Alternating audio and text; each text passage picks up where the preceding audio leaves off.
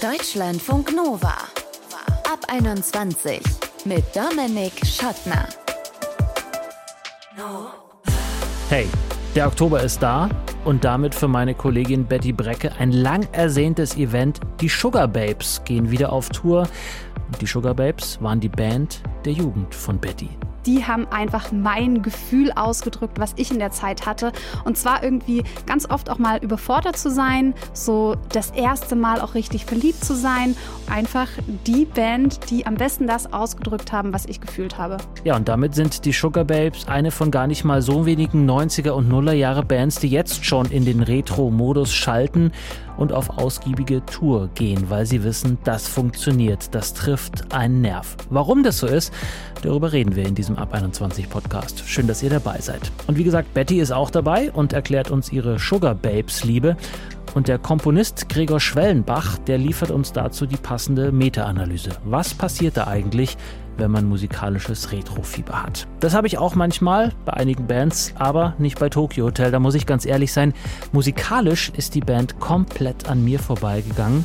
Was ich mitbekommen habe, waren eher so die Klatschgeschichten und natürlich in den vergangenen Jahren das Anbandeln und die Hochzeit von Sänger Tom Kaulitz mit Heidi Klum und natürlich der Podcast von Bill und Tom, was ja aber auch nur die Hälfte von Tokyo Hotel ist. Über so viel Unwissen kann Natalie natürlich nur müde lächeln, weil sie fast ganz von Anfang an Hardcore-Fan war von Tokyo Hotel. Erstes Konzert 2007, seither fast 50 Mal die Band live gesehen.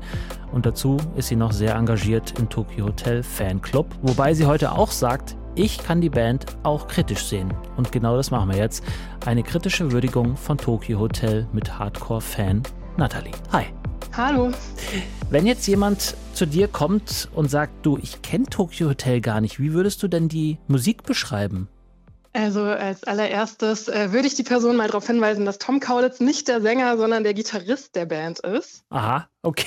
Oh, das, äh, das, das spricht jetzt nicht für meine Recherchekünste, zeigt aber vielleicht auch, dass ich wirklich nicht connected habe mit der Band so richtig. Aber wie klingt sie denn, die Musik? Also die Musik ist also heutzutage auf jeden Fall ganz anders als damals. Es ist auf jeden Fall Pop. Ähm, es ist sehr elektronisch zwischendurch. Mhm. Ähm, es ist tanzbar, was man, glaube ich, von Tokyo Hotel so gar nicht denkt, wenn man durch den Monsun kennt. Ähm, und ich würde sagen, es ist auch sehr modern. Also ich glaube, wenn man das heute so im Radio hört und Bills Stimme nicht unbedingt kennt, dann würde man nicht drauf kommen, dass es Tokyo Hotel ist, sondern es könnte auch eine andere Band sein. Mhm. Und was ist für dich das, was es besonders macht, was in dein Herz reingeschossen ist? Also heutzutage ist es, glaube ich, einfach dieses Zuhause-Gefühl, was ich da habe, weil ich meine, ich bin jetzt 30. Ähm, über die Hälfte meines Lebens, seit 2005, habe ich so oft diese Musik gehört und so viel, dass es keine andere Stimme gibt, also äh, von Künstlern oder Künstlerinnen, die ich so gut kenne wie Bills. Und ich glaube, dass das für mich das Größte ausmacht. Also es ist für mich einfach so richtig wohlfühlen, so wenn man schön zu Hause sitzt und so ein Gefühl von, ich kenne das alles, das ist bekannt mhm. und ähm, genau, also es gibt mir einfach ein gutes Gefühl. Okay, und auch ein bisschen, ich bin wieder 15? Ja, manchmal würde ich schon sagen. Also natürlich ist es auch mit den ganzen Leuten, mit denen ich da noch so zu tun habe, die kenne ich teilweise halt auch schon so lange. Und ich glaube, dass da ganz, ganz, ganz viel Nostalgie natürlich auch dabei ist. Ja, kommen wir gleich noch ausführlicher dazu. Ich würde gerne wissen, wie bist du eigentlich Fan geworden? Ist ja keine bewusste also, Entscheidung eigentlich, oder? Nee, gar nicht. Also so ganz typisch äh, 2005 äh, durch den Monsun kam raus und lief auf Viva und gefühlt die ganze Schule hat davon geredet. Viva muss man kurz für alle äh, erklären, die ja. das, das war mal ein Musiksender.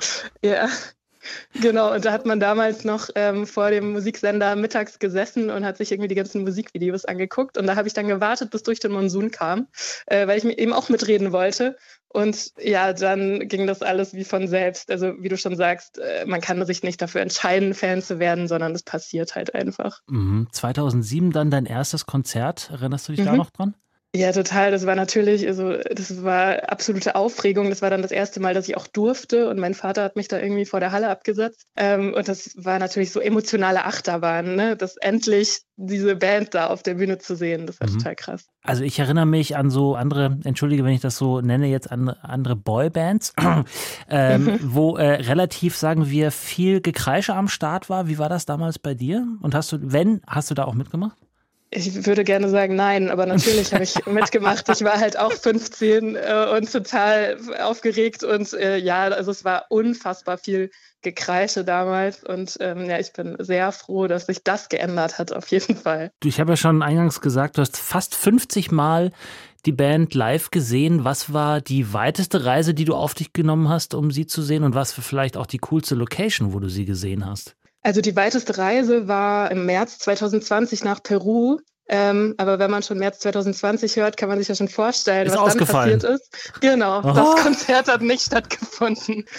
Ähm, und die coolste Location, die waren mal hier in Hamburg ähm, in der Kulturkirche. Das ist so eine äh, Kirche, wo heutzutage auch viele Konzerte stattfinden. Und das hat so, wie halt eine Kirche so ist, so richtig hohe Decken und Türme und ähm, vorne dieser Altarraum, der heute eben kein Altarraum mehr ist, sondern da war dann die Bühne.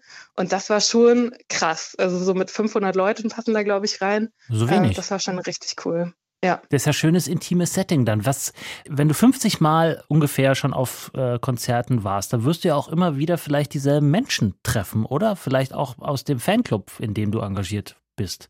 Genau, wir sagen immer, das ist so ein bisschen wie so ein Klassentreffen, ähm, weil man kennt sich einfach schon super lange mit ganz vielen äh, trifft man sich auch sonst nicht. Die sehe ich auf den Konzerten und es ist total witzig, sich dann wiederzusehen und zu gucken, ach, was machst du eigentlich gerade? Und ach ja, du studierst und oh, du hast Kinder bekommen. Also ähm, genau, das ist wie so Klassentreffen. Mhm. Kommendes Jahr gehst du ja wieder auf ein Konzert. Was sind so deine Erwartungen? Ich glaube, dass es ganz besonders sein wird, so wie das bei vielen anderen Künstlern gerade auch besonders ist, die ersten Konzerte wieder. Mhm. Ähm, und bei Tokyo Hotel kann man ehrlich gesagt immer eine ziemlich krasse Show mit krassen Kostümen erwarten. Also die lassen sich da echt immer einiges einfallen. Mhm.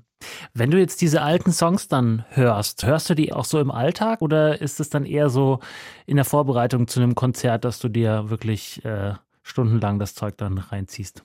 Also die alten Songs weder noch, ich, also ich höre die jetzt weder im Alltag noch zur Vorbereitung aufs Konzert, die höre ich dann wirklich auf dem Konzert Ach und manchmal so? so zum Spaß, so wenn man im Auto sitzt und irgendwie dann sagt, komm, lass jetzt mal das Schreialbum hören.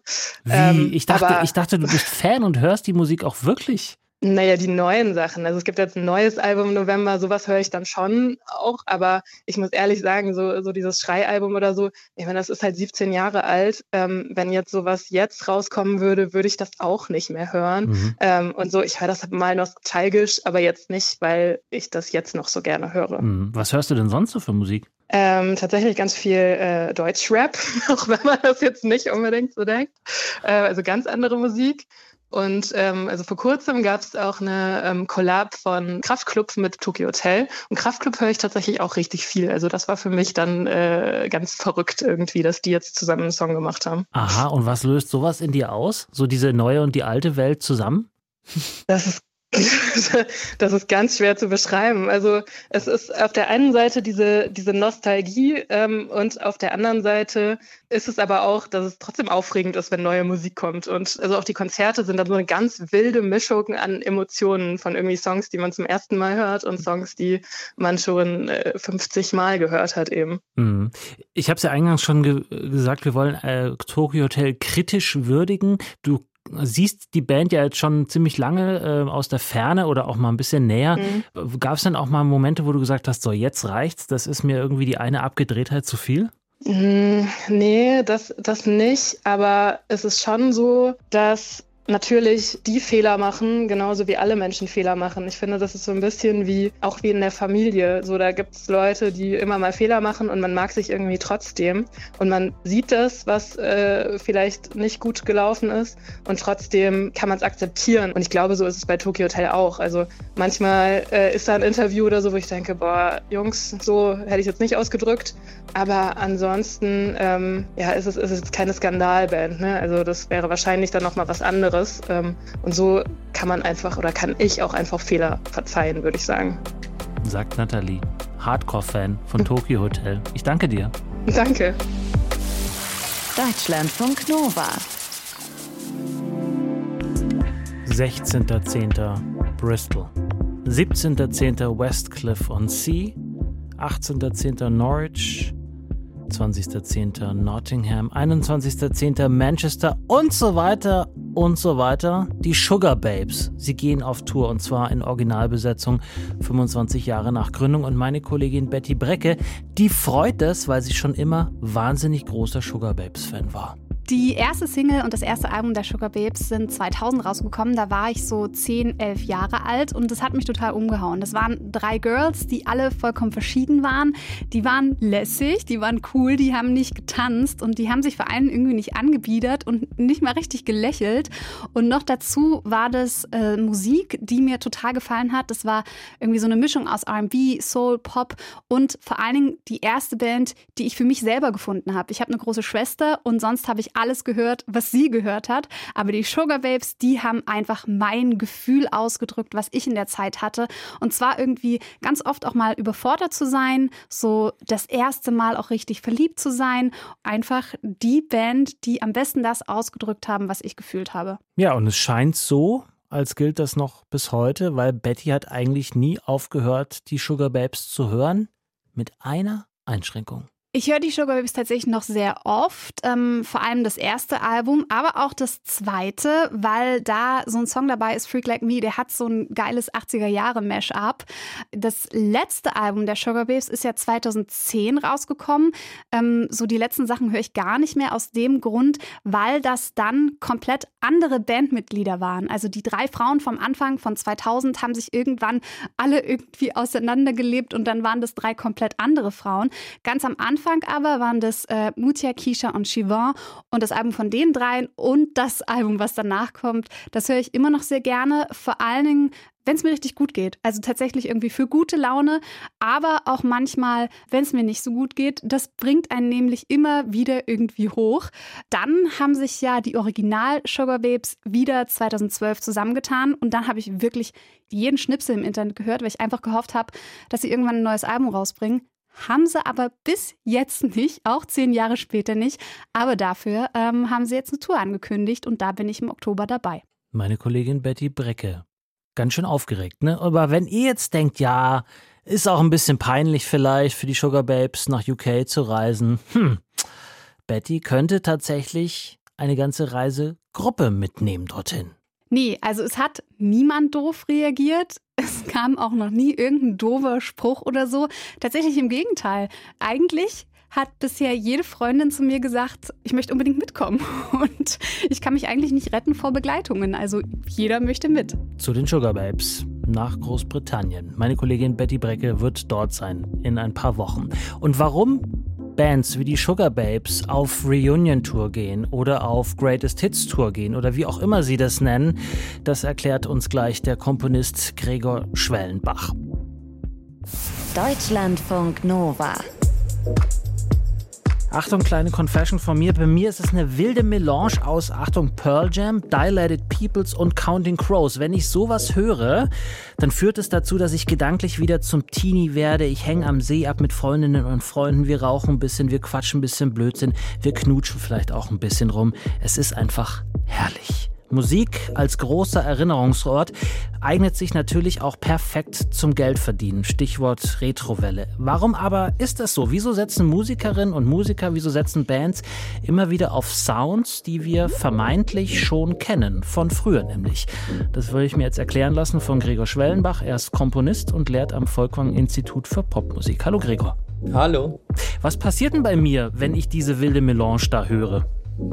Na, es gibt so ein Phänomen, dass man sich beim Musikhören, wenn man die Musik schon mal gehört hat, nicht nur an die Töne erinnert, sondern an den, auch an den Ort, an dem man es gehört hat und den, den Tag und den Zustand. Und das heißt, Musik, die man öfter hört, lädt sich über die Zeit immer mehr mit den Erinnerungen auf an die Augenblicke, wo man sie gehört hat. Und mhm. das führt dazu, dass man natürlich, wenn man so einen, so einen Song den ganzen Sommer überpumpt, dass man dann am Ende das Gefühl dieses Sommers zurückholen kann. Ja. Durch Musik. Durch Musik. Und jetzt gibt es aber ja ähm, auch kontemporäre Musik, die vielleicht auch ähm, einem viel um die Ohren geblasen wird, die so ähnlich klingt wie die Musik von mhm. damals. Mhm. Kann die dann auch aus deiner Sicht Nostalgie auslösen oder macht die was anderes, weil da eben doch so ein Quäntchen was anderes dran ist?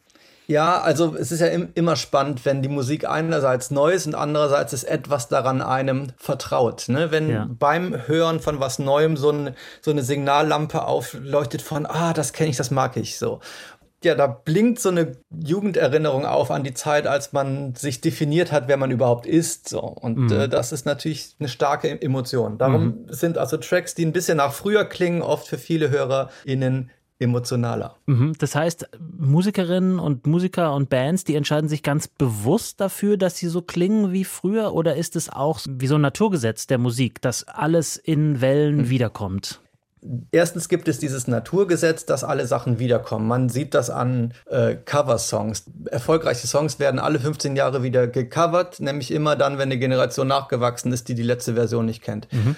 Aber auch Sounds kommen immer wieder und das ist einfach der leichtere Weg. Also wenn ich Musik machen will, ist es viel einfacher, einen alten Sound zu benutzen und damit sofort alle Herzen zu erreichen.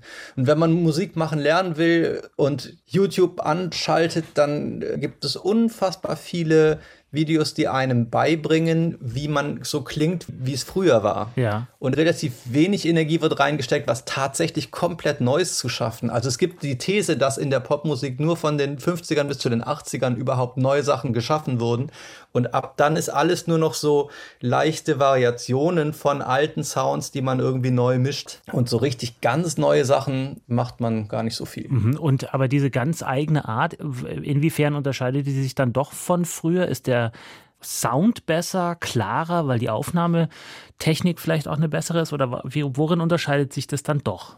Ja, tatsächlich. Also die Sachen, die heute neu produziert werden, klingen oft lauter als früher mhm. und sie klingen oft so klarer, definierter, sauberer. Ne? Früher hat man irgendwie rauer aufgenommen und das war nicht so druckvoll, dafür lebendiger vielleicht. Und wenn man heute Sachen produziert, dann sind die immer sehr druckvoll, mhm. sehr sauber, sehr klar. Mhm. Aber gibt es da nicht auch so eine eigentlich so eine gegenteilige Bewegung, Bedroom Pop, wo man eher sagt, okay, ich sitze jetzt hier zu Hause, habe hier ein sehr standardmäßiges Aufnahmeset Set. Klar, hohe Qualität grundsätzlich, aber ich habe eben nicht die super teuren Studios um mich rum und 30 Leute, die nochmal in der Postproduktion an den Knöpfen drehen, sondern eben bewusst reduziert. Ist das nicht auch so eine gegenteilige Entwicklung? Absolut. Und man muss auch sagen, der Höhepunkt an Aufwand der bei Musikproduktion betrieben wurde, war eher so Ende der 80er. Seitdem wird das auch immer einfacher. Heute sind die Sachen eher technischer, also es wird immer, man kriegt immer mehr Hilfestellung von Software, mhm. auch wenn man jetzt mit kleinen Mitteln im Bedroom produziert.